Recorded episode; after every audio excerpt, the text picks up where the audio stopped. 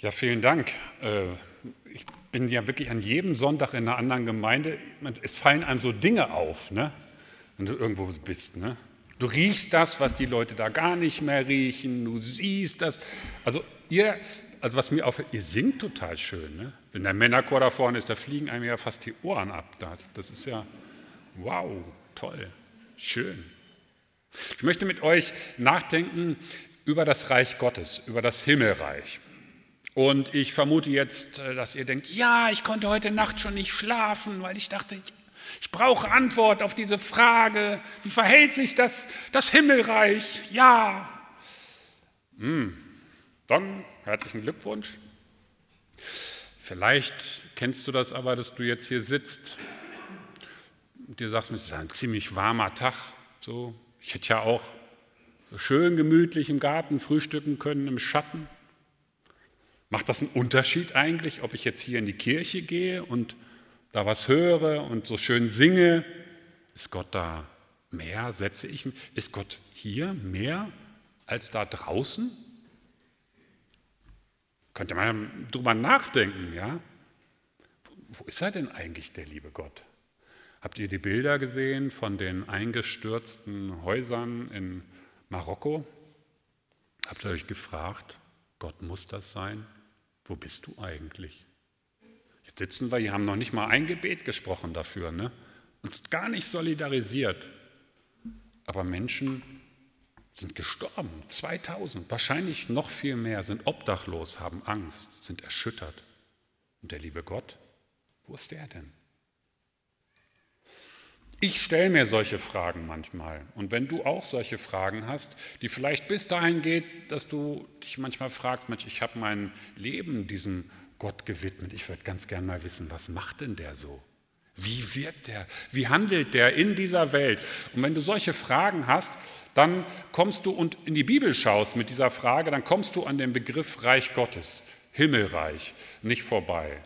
Reich Gottes ähm, ist eine Aussage, die äh, Lukas und Markus äh, treffen. Matthäus ist jüdisch geprägt, der vermeidet den Namen Gottes, wo er nur kann. Der sagt Himmelreich, aber das ist die gleiche Größe. So, und wir steigen ein in diesen Text, den wir eben gerade gehört haben. Jesus ist in seiner Heimatstadt in Nazareth da ist er öfter mal und die kennen den kleinen Jesus, die kennen seine Familie. Aber jetzt geht so das Gerücht, dieser Jesus, der hält Predigten und er sammelt Leute um sich rum. Du Donnerwetter, da sollen sogar Leute schon gesund geworden sein. Der hat irgendwie eine Agenda und das ist besonders. Und wenn er jetzt schon mal hier ist, komm Jesus, dann äh, hier ist das Wort Gottes, lies doch mal und sag was dazu. Und Jesus kriegt die Schriftrolle gereicht und liest im Prophetenbuch Jesaja und der Text äh, macht uns das so anschaulich, dass er ein bisschen sucht, was ist angemessen. Und dann liest er das, was wir gerade eben gehört haben. Ich habe für die Armen gute Nachrichten und auch für die Gefangenen. Seid frei. Und den Blinden soll ich sagen, ihr könnt sehen. Und denen, die zerschlagen sind, ihr seid heil.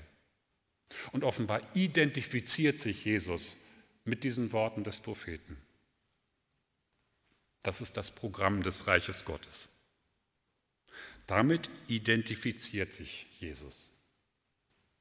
Christen sagen ja gern, Gott liebt alle gleich. Ich weiß nicht, gibt es das bei euch auch so, dass das öfter mal so verkündigt wird? Er liebt sie alle, alle gleich, unterschiedslos. Jetzt seid man, ihr müsst jetzt ein bisschen tapfer sein. Kriegt ihr das innerlich hin, so ein bisschen festsitzen und so? Haltet euch mal fest, vielleicht so ein bisschen an der Stuhllehne.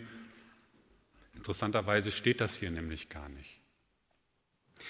In diesem Text, den Jesus laut Lukas in seiner ersten Predigt gehalten hat, und so programmatisch auszusagen, was habt ihr von mir erwartet, da spricht Jesus von den Armen, von Blinden, von Gefangenen und von Zerschlagenen. Und die sind von Jesus ausgesucht, um befreit zu werden, gesund gemacht zu werden, eine gute Nachricht zu haben. Ich habe jetzt hier kein Funkmikrofon, aber ich würde jetzt so mal so durch die Reihen gehen und so gucken. Ja, fangen wir doch mal mit dem Blinden an. Erste Zielgruppe, so ein paar haben Brillen.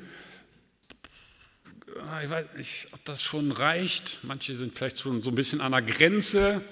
So, aber ich sehe nicht so viele Blinde.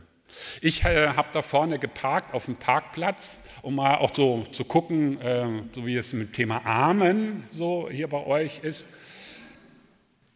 Äh,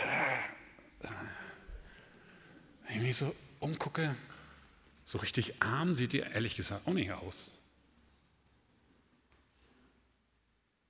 Es ah, kostet auch einiges hier, ne? So. Abbezahlt? Na, ich glaube schon. Die Gefangenen. Wenn ihr gefangen werdet, werdet ihr nicht hier.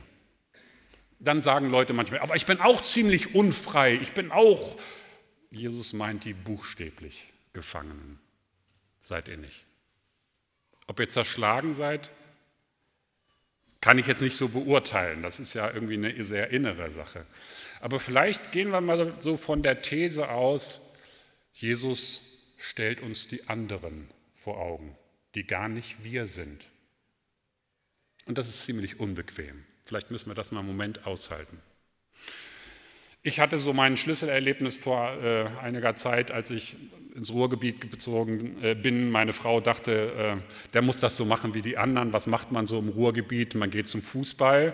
Also hat sie dafür gesorgt, dass ich am ersten Wochenende in, äh, in Essen dann zu einem Bundesligaverein gehen konnte, zum VfL Bochum. Ich wollte eigentlich immer mal nach Dortmund, aber dafür hat es nicht gereicht und die Kontakte nicht. Na, immerhin. Also ich war da beim VfL. Und äh, zusammen mit einem Freund und äh, Fußball folgt ja einer bestimmten Liturgie. Ich weiß nicht, wer da so dem, öfter mal im Stadion ist. Da gibt es so bestimmte Abläufe, bestimmte Lieder werden gesungen. Du merkst so, jetzt wird es inniger. Und beim VfL ist halt das Bochum-Lied von Herbert Grönemeyer, so das, wo du weißt, jetzt geht es langsam los. Ich stehe also mit meiner Karte da und irgendwas stimmt aber technisch mit dieser Karte nicht. Irgendwas ging nicht. Und da sagte man uns, ja, da müssen Sie hinten zum Service-Schalter gehen. Aber da war eine lange Schlange, da war eine sehr lange Schlange. Und ich stehe da und ich höre oben schon die Bochum-Hymne. Ein bisschen blöd, ne? Und rechts neben mir, da war eine Schlange, kann man gar nicht Schlange nennen. Da war so viel Personal, das ging immer so, supp, die, ging da, die mussten überhaupt nicht warten, aber wir schon. Ich sagte zu meinem Freund, was, was ist das so? Ach, und dann habe ich selber gesehen, das ist der VIP-Eingang. Der Eingang der Very Important Persons. Da ist genug Personal, da musst du nicht warten. Ist nicht schön. Jesus hat auch so very important persons, sehr wichtige Personen. Äh, wollt ihr noch mal wissen, wer das ist? Die Armen, die Blinden, die Gefangenen und die Zerschlagenen. Das sind die wirklich wichtigen Personen. Und Jesus sagt, für die bin ich gekommen. Das Reich Gottes öffnet sich, ist eine gute Nachricht für diese Personengruppe. Wir kriegen das ja hin als äh, fromme Menschen, dass wir uns äh, ganz viele äh, Stellen der Bibel so heranziehen können und sagen, das ist so für mich, das ist so meine. Es gibt auch so Bibeln, da, ist immer, da sind immer die Verheißungen ganz dick gedruckt. Oh, das ist jetzt was für mich heute. Ne? Ja, ich sehe das so ein Hauch kritisch. Wir können das schon machen, aber wenn wir zum Beispiel das Vaterunser lesen, gib uns unser tägliches Brot. Da können wir natürlich sagen, Brot habe ich ja, aber ich habe heute auch nicht so gut geschlafen so, und, und ich hätte ja auch, da habe ich so einen Wunsch und dem soll es besser gehen und das. Aber zunächst mal ist das ein Gebet, das Jesus den Tagelöhnern schenkt, denen, die ganz unten in der Gesellschaft sind, denen, die wirklich nicht wissen, was sie morgen zu essen haben. Hat jemand von euch wirklich leibhaftig Hunger erlebt? Gibt es da noch einige so?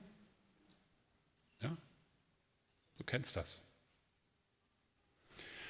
Meine Generation kennt das nicht.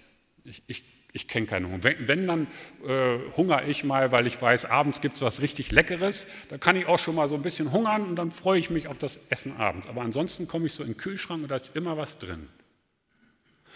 Und jetzt soll ich diese Bitte nehmen die gedacht ist ursprünglich für die Tagelöhner, für die Ärmsten der Armen und sagen, ja, aber du weißt ja, im Parkplatz wäre auch schön und du hast, danke, dass du das so sagst mit dem Brot und dann ist immer so ein bisschen unbequem, weißt du, wenn ich so weiterlaufen muss. Danke, dass du das. Es ist aber ursprünglich ein Gebet für die Tagelöhner, für die Ärmsten der Armen, denen Jesus dieses Gebet schenkt.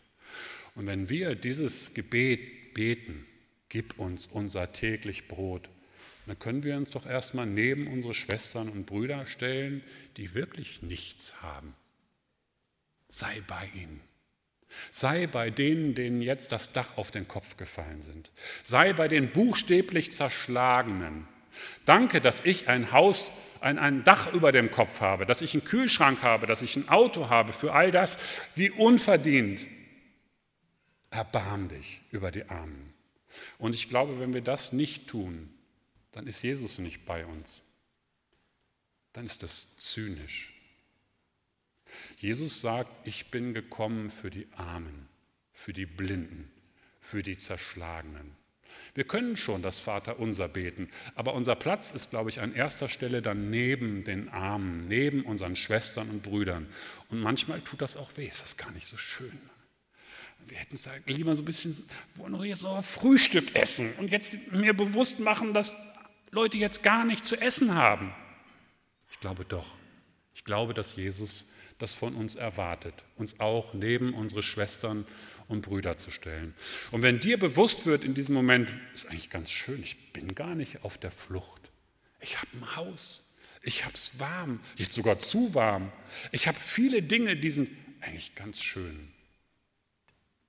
Dann wäre das doch mal ein Gedanke, ob du vielleicht zur Erfüllerin, zur Erfüll, zum Erfüller dieser Brotbitte wirst. Jemand anders betet und du bist derjenige, der dafür sorgt, dass das Brot zu der Person kommt. Vielleicht bist du gar nicht nur Empfänger dieser Verheißung, sondern Teil dessen, des Programms im Reich des Gottes, dass du für diese Dynamik sorgst und dafür, dazu beiträgst, dass andere den Herrn loben und preisen, weil sie merken, mir kommt unverhofft Hilfe entgegen. Und du hast eine ganz andere Position im Reich Gottes bekommen. Ich fahre im Moment ganz viel mit dem Zug und äh, ich habe es eben schon gesagt, ich pendel immer hin und her. Und ja, also wenn du ECE e fährst, dann haben die da vier Waggons erste Klasse. Ich stehe immer falsch. Ne? Also ich weiß gar nicht, warum man das heutzutage noch braucht. Also wenn irgendjemand von euch Einfluss hat, lasst uns das abschaffen. Aber noch gibt es das halt. Und jedes Mal merke ich dann, ah, das ist nicht mein Platz. Ich muss da hinten hinlatschen, wo nicht erste Klasse ist. Und es ist mir mittlerweile so ein Gleichnis geworden. Du bist bei Jesus nicht in der ersten Klasse, du kommst schon auch mit. Der hat schon auch einen Platz für dich. Aber in der ersten Klasse sitzen bei Jesus andere, die Blinden, die Zerschlagenen, die Armen, die Gefangenen. Ich glaube, das ist erstmal so die Zielgruppe, wenn wir uns Gedanken machen darüber, um wen geht es denn im Reich Gottes? Wer ist denn da so im Fokus? Mit wem hat das jetzt so in erster Linie zu tun? Das Reich Gottes, das Himmelreich. Dann sind das so die Personengruppen, die Jesus uns da vor Augen stellt. Aber ich würde jetzt auch gerne ganz, also wirklich ganz gerne mal wissen, wann also ich würde gerne mal wissen, wann geht das denn los, dass die Gefangenen frei sind und die Blinden sehen können und dass die Armen, äh, dass die Armen nicht mehr arm sind? Würde ich gerne mal wissen, wann geht das los? Es gibt viele Christenmenschen, die sagen, na Himmelreich, was fragst du noch? Also Himmelreich ist das, wenn der Herr wiederkommt, wenn ohne unser Zutun diese Welt sich offenbart. Das, was Gott schon immer will, das ist Reich Gottes, das ist Himmelreich wir verweilen da mal einen kleinen Moment. Wenn das so wäre, dann hätte Jesus in den Seligpreisungen gesagt, freut euch, ihr Armen. Ich habe eine ganz gute Nachricht für euch.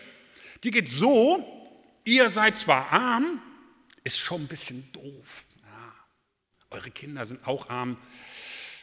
Vielleicht sterben welche an Hunger. Ist nicht so schön.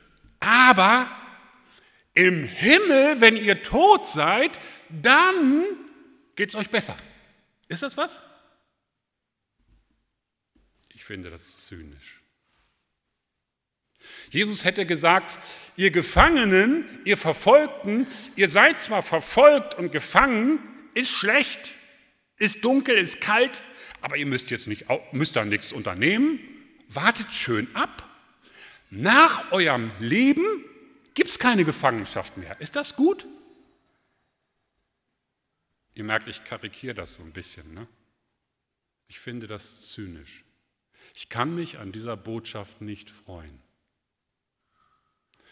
Und deswegen finde ich an dieser Stelle, dass wir da ein bisschen biblischer werden sollten. Einfach mal ein bisschen hingucken, was denn da steht. Was steht in Gottes Wort zu dieser Frage? Ich weiß nicht, ob ihr es noch vor Augen habt. Also einen Beamer hatten wir ja gar nicht. Ich zeige hier schon nach hinten, ne? weil auf die Texte angebeamert werden. Aber da steht, heute ist dieses Wort vor euren Augen und Ohren erfüllt. Das ist doch spannend, oder? Ungefähr hundertmal ist vom Reich Gottes oder vom Himmelreich im Neuen Testament die Rede.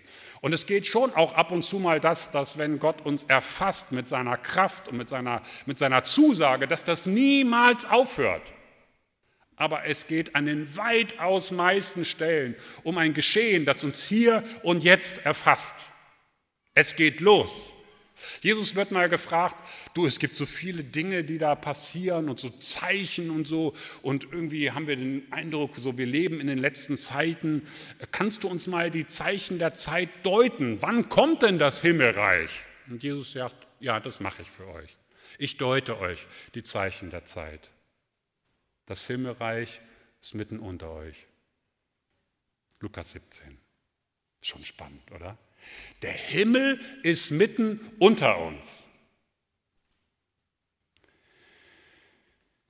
Ich darf euch sagen, das hat in der Gemeinde gar nicht allen gefallen. Das war jetzt nicht so, dass es da, ihr seid nicht so eine Klatschgemeinde, ne? aber so, ich war letzten Sonntag in einer Klatschgemeinde, da wurde alles beklatscht. Ähm, könnt ihr mal klatschen? Kriegt ihr das hin? Oh. Ich dachte nur mal so, war auch eine afrikanische Gemeinde, also eine afrikanische Gemeinde mit einer deutschen Gemeinde zusammen. Und am Anfang war das noch, wussten die Afrikaner nicht so genau, können wir ja, und am Ende haben sie alle geklatscht. Ne? So, ja. Aber das war keine, keine Gemeinde, das war kein äh, Gottesdienst mit Applaus und Klatschen und so, sondern sie haben Jesus vor die Tür getrieben, sie wollten ihn umbringen. Weil wir mögen das nicht so gerne, wenn man uns sagt, Du stehst nicht in der ersten Reihe. Es geht jetzt nicht um dich. Es geht um das Reich Gottes. Das hat auch mit dir zu tun, aber vielleicht in einer Weise, die du gar nicht so gerne hören willst. Und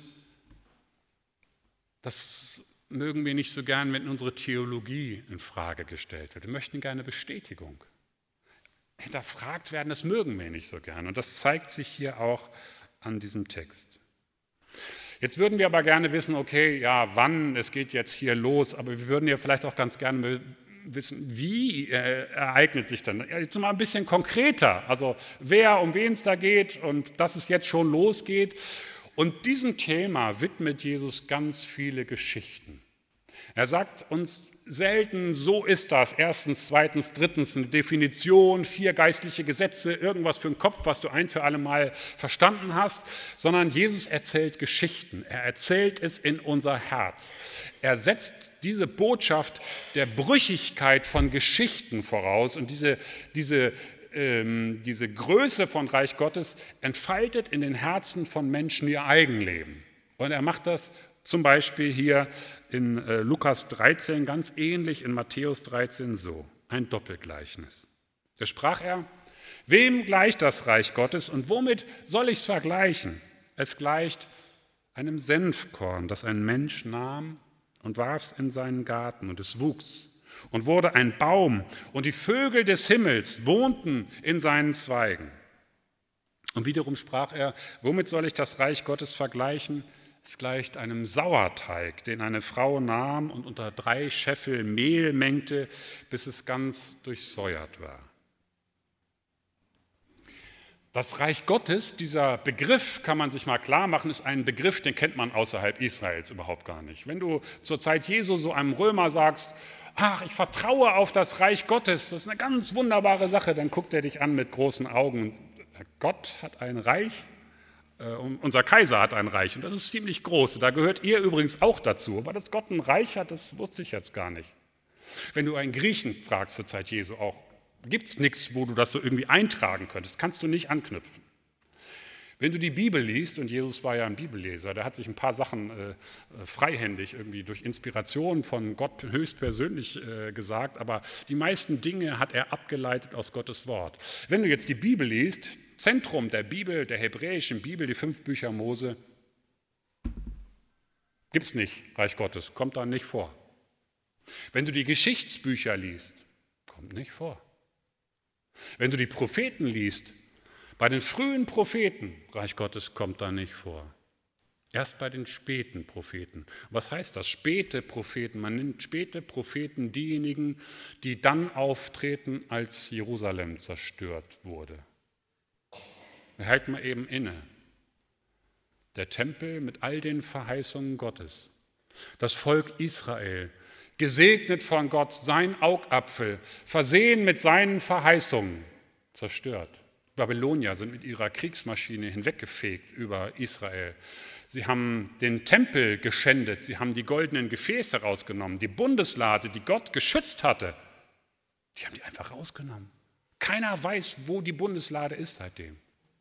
Alles kaputt. Normalerweise, wenn eine Hauptstadt geschändet wurde, ist der Gott dieses Volkes obsolet. Diese Religion hat sich erledigt. Die kannst du den Hasen geben. Wenn, wenn ein Gott sein eigenes Volk nicht beschützt, nicht mal die Hauptstadt beschützen kann, dann hat dieser Gott, dann ist diese Religion zu Ende, kannst du in der Antike an ganz vielen Stellen zeigen. Nicht so in Israel. Jetzt fangen die Propheten an, von der Königsherrschaft Gottes zu reden. In diesem Moment, wo alles zerbrochen ist, wo alles kaputt gegangen ist. Das Königtum ist nicht mehr. Der Thron ist zerstört. Es gibt einen anderen König. Gott ist König. Er sitzt auf dem Thron. Er hält die Zügel in der Hand, auch wenn wir es nicht sehen können. Das ist der Sitz der Entstehung von der Rede des Reiches Gottes, der Hoffnungsbegriff, der Schlüsselbegriff in der Verkündigung Jesu. Wenn alles kaputt ist, wenn du nichts siehst, wenn alles zerbrochen ist, wenn du glaubst, da ist niemand, der hört, kein Gott, der hilft, dann sing das Lied vom göttlichen König. Fang an, dein Herz daran zu gewöhnen, dass einer die Zügel in der Hand hält, dass er Recht spricht, dass er auf dem Thron sitzt. Dann hast du eine Vorstellung von dem, was Reich Gottes ist. Schau über den Tellerrand deiner zerbrochenen Träume und Ideale und wende den Blick ab vom Scheitern, von den Grenzen hin zu den Möglichkeiten Gottes. Aber wie? Wie können wir uns das jetzt nun genau vorstellen? Nochmal, wie Jesus uns das erläutert. Er sprach, wem gleicht das Reich Gottes? Womit soll ich es vergleichen? Es gleicht einem Senfkorn, das ein Mensch nahm und warf es in seinen Garten. Und es wuchs und wurde ein Baum. Und die Vögel des Himmels wohnten in seinen Zweigen. Und wiederum sprach er, womit soll ich das Reich Gottes vergleichen? Es gleicht einem Sauerteig, den eine Frau nahm und unter drei Scheffel Mehl mengte, bis es ganz durchsäuert war. Habt ihr euch eigentlich schon ein bisschen empört, ein bisschen aufgeregt heute schon, ein bisschen geärgert? Das wäre jetzt die richtige Stelle, wo ich euch dazu einlade, weil machen wir uns das mal klar. Jesus wirft die Frage auf, was tut Gott in dieser Welt? Und jetzt versetzt euch mal so innerlich hinein. Wollt, wollt ihr wissen, was Gott tut? Wollt ihr mal wirklich sein, soll ich euch mal sein Wirken zeigen? Soll ich euch mal zeigen, was der liebe Gott in dieser Welt tut? Ja? Wollt ihr es wissen? So, okay. Habt ihr mal was mitgebracht? Eieiei. Uh. Ah, sehr klein. Finde ich gar nicht wieder. Ich habe da nichts. Aber jetzt so ein Senfkorn, das ist sehr klein. Das siehst du nicht. Als Antwort auf die Frage, wo wirkt Gott in dieser Welt? Was tut er heute? Fängt Jesus an mit so einem Senfkorn, mit so einem kleinen Ding, was du nicht siehst. Oder mit so einem Krümelteig, was tut Gott in dieser Welt? Wo wirkt und handelt er? Und dann kommt Jesus mit so einem Krümel an. Spürt so ein bisschen eure innere Empörung und denkt vielleicht an das ein oder andere Gebet, an die eine oder andere Situation, wo ihr den Eindruck hattet, das hat doch nichts zu tun mit einem allmächtigen Gott, was ich da gerade erlebe. Und wenn ihr bei dieser inneren Enttäuschung seid, dann hört die gute Nachricht, die darin steckt. Also ehrlich gesagt, ich kannte ja ähm, manche Städten, so als ich nach NRW kam, ich kannte Köln, Düsseldorf, Wermelskirchen, ich hatte es schon mal gehört, aber so, so richtig groß war mir das jetzt gar nicht so bekannt. Ne? Und so konnte man so, ich fange an, euch ein bisschen zu provozieren. Ja? Du kannst dein eigenes Leben, deine Gemeinde mal so von dieser Perspektive angucken. Wie groß und beeindruckend ist das? Wie viele sind wir eigentlich? Wenn ich sonntags morgens äh, zu Gottesdiensten fahre, ich sehe selten vor den Kirchen lange Schlangen, aber vor den Bäckern manchmal schon. Wo gehen Leute hin? Was interessiert sie? Also ich habe jetzt äh, gestern in den Nachrichten, da kam ganz viel vor, aber das Reich Gottes wurde jetzt nicht direkt thematisiert. Das Wirken Gottes in dieser Welt, da hat, haben die jetzt, Ingo Zamparoni, weiß nicht, war der gestern dran, hat da jetzt gar nicht so drüber gestaunt. Und in der Zeitung gestern, es war jetzt nicht so die Headline, aber es waren ganz viele Anfragen. Anfragen, die mich berühren und die mich aufschreien lassen. Gott, wo bist du? Und Jesus sagt, ach Martin, ach liebe Gemeinde, stell dir jetzt erstmal ein Senfkorn vor. Klein. Aber denk doch nicht, dass wenn du ein Senfkorn siehst, dass dabei Gottes Wirken klein gemacht würde, sondern im Gegenteil, guck dieses Senfkorn an und mach dir klar, was für eine Kraft steckt in so einem Senfkorn. Das sprengt den Boden auf. Das wächst der Sonne entgegen. Du kannst einfach nur staunen, dass aus sowas Kleinem sowas wird. Ein Krümel Teig und du wirfst das in so einen ganzen Trog mit Teig und der durchsäuert das ganze Ding. Ist krass. Du kannst nicht nach den Mengenverhältnissen fragen, du kannst nicht nach der Ausgangsgröße fragen, du brauchst nicht fragen von dem, was von ganz alleine glitzert und groß ist und wo sie alle hingehen. Das ist nicht die Ausgangsfrage. Im Reich Gottes geht es klein los und es hat eine Dynamik, die lässt dich staunen. Das ist das, was Jesus uns hier erzählt.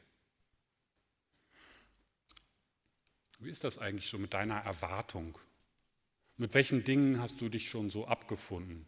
Und wo könntest du vielleicht auch mal sagen, ja, mein Glaube ist klein, ich stelle manche Dinge in Frage, aber ich will vertrauen auf diese Kraft Gottes.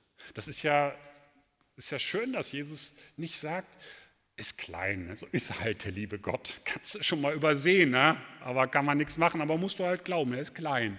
Sondern Jesus sagt uns, im Reich, das Reich Gottes hat mit Dynamik zu tun. Und der Ausgangspunkt ist etwas sehr Kleines und es wächst und äh, gewinnt Gestalt. Und darauf kannst du vertrauen. Vertraue auf die Dynamik im Unscheinbaren. Das haben beide Geschichten gemeinsam. Und wenn ihr jetzt schon genug habt, ich habe noch so einen Gedanken, wir haben das als Baptisten ja gelernt, dass wir dann merken, so, ach ja, ich sitze da zwar noch, aber vielleicht habt ihr jetzt euren Gedanken schon bekommen. Aber ich äh, fing so beim Lesen an zu gucken und habe gestaunt.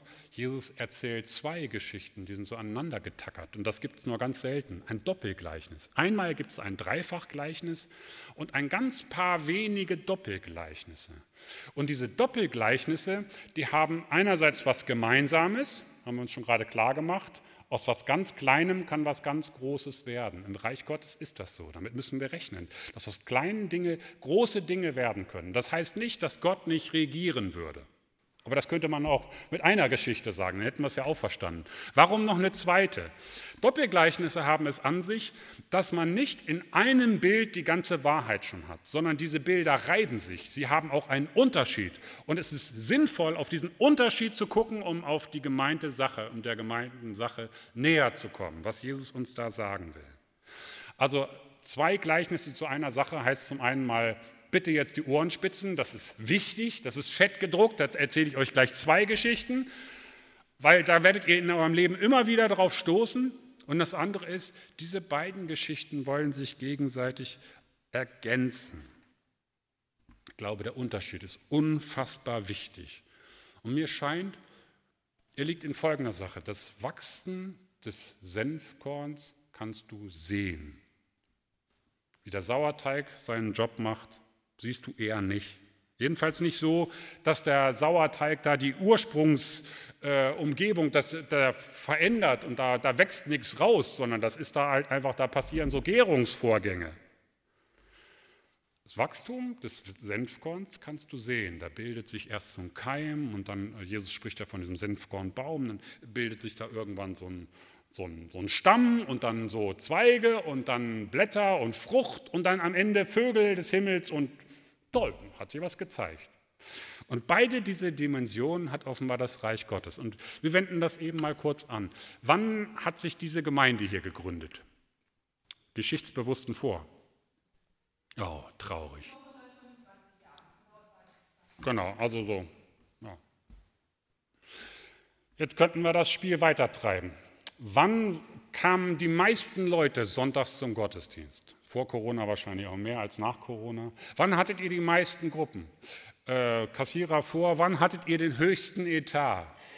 Wann hattet ihr die meisten Hauskreise? Wann war das Gemeindeleben am kuscheligsten? Wann war und so weiter und so weiter? Alles gute, wichtige Fragen, vielleicht auch die Frage, und wie kriegen wir das heute gestaltet? Alles gut und wichtig, alles Senfkorn. Alles die Frage, wo gewinnt etwas Gestalt? Und das braucht Gemeinde. Und wir brauchen das im Landesverband. 100 43 Gemeinden und irgendwo da in Essen sitzt der Seidlitz und kaut an seinem Bleistift und wird von den anderen bezahlt und macht sich so Gedanken, wie kann er ab und zu mal, ja, das ist, ich finde das wichtig. Und äh, kann man, aber es ist alles Senfkorn. Die bestehende Struktur, das, was du siehst, Organigramme, das, was du in Bilanzen ausweisen kannst und so, die Stühle, ihr als Menschen und so, alles Senfkorn. Diese Sauerteigdimension ist anders. Da siehst du nichts. Die Bestimmung des Sauerteigs ist es, aufzugehen im Großen und Ganzen, sich einzumischen, buchstäblich, sich einmischen zu lassen. Und du kannst nicht mehr unterscheiden, was ist ursprünglicher Sauerteig und was ist Teig. Du würdest vielleicht so an der Sauerteigschüssel äh, stehen, wir stellen uns mal so einen großen Bottich vor und sagen, Mensch, jetzt würde ich mal die Sauerteigmoleküle loben. Ihr habt da einen super Job gemacht. Ihr habt den Unterschied gemacht. Kannst du gar nicht. Die sind vollkommen vermischt mit dem anderen großen Ganzen. Das ist eine Dimension des Reiches Gottes. Das Reich Gottes hat es nicht nur zu tun mit dem, was Gestalt gewinnt und was den Unterschied macht von dem, was aus dem Boden herauswächst, wo du sehen kannst, ach guck mal, das ist der Senfkornbaum und da ist die Umgebung sondern das Reich Gottes hat auch diese Dimension, aufzugehen im Großen und Ganzen, sich einzumischen. Ich war neulich in Düsseldorf, auch auf dem Weg zum Gottesdienst und habe auf dem Weg zur Gemeinde, zum Gottesdienst meine Predigt schon gehört. Eine Predigt. Und die Predigt ging ungefähr so. Kann man bei euch Fäkalsprache benutzen? Ah, nicht so, ne? Ah. Gut, ich, ich kriege das übersetzt. Das Leben ist Mist. Ich könnte euch alle umbringen. Ihr seid so schlecht. Und diese Predigt wurde wiederholt, immer wieder laut. Und, und der Mensch, der sie aussprach, der, ich hatte das Gefühl, der hat mit mir das gleiche Ziel weil er so lange hinter mir herging. Es hat sich richtig gemerkt, es hat sich mir so richtig eingeprägt. Das Leben ist schlecht. Ihr seid alle. Ich könnte euch alle. Ich dachte, das ist aber eine starke Verkündigung, eine sehr eindeutige Botschaft. Was ist eigentlich meine Botschaft? Wie bin ich jetzt eigentlich unterwegs? Wenn man meine Botschaft so zurück runterbricht auf das Leben, auf die anderen, auf meine Hoffnung, was kommt da eigentlich bei heraus? mitten im Alltag? Wie begegne ich meinen Menschen in der Umgebung, die jetzt gerade mal zufällig nicht hier im Gottesdienst sind, die nicht äh, hören, was wir singen und was wir sagen? Das ist ja die Mehrheit der Menschen. Was ist unsere Botschaft im Alltag? Wie begegnen wir den Menschen? Und da sagst du vielleicht, na, wenn ich an der Aldi-Kasse ein bisschen freundlich bin zu den Leuten und die anlächle und einen Smalltalk mache, da kommen die aber nicht in die Gemeinde. Nein, kommen die nicht. Aber vielleicht hast du trotzdem das Leben dieses Menschen aufgehellt? Hast du vielleicht trotzdem zu Liebe und Gerechtigkeit in diesem Moment beigetragen? Das ist deine Aufgabe. du sollst auch Sauerteig sein in dieser Gesellschaft. Das ist unsere Aufgabe als Christenmenschen.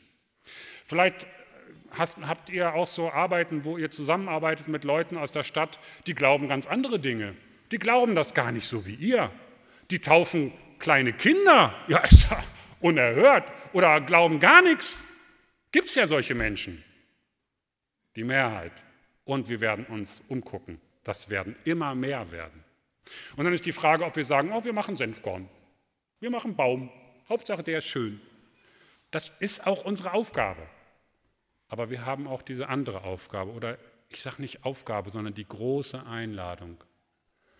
Gott mitten in dieser Welt erfahrbar zu machen, indem wir einfach sind, wie wir sind. Der Sauerteig muss sich da nicht groß anstrengen, der muss sich gar nicht verstellen, er muss einfach nur sein, wie er ist. Und er geht mitten in diesen Trog auf. Ja, nicht von dieser Welt, aber in dieser Welt, mittendrin.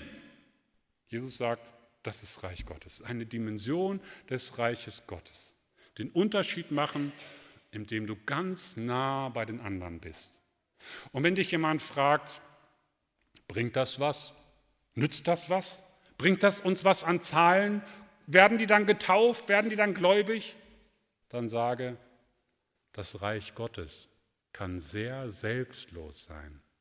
Das fragt nicht immer nach dem Ertrag. Jesus sagt uns, Trachtet nach dem Reich Gottes und nach seiner Gerechtigkeit und alles andere überlasst ihm. Amen.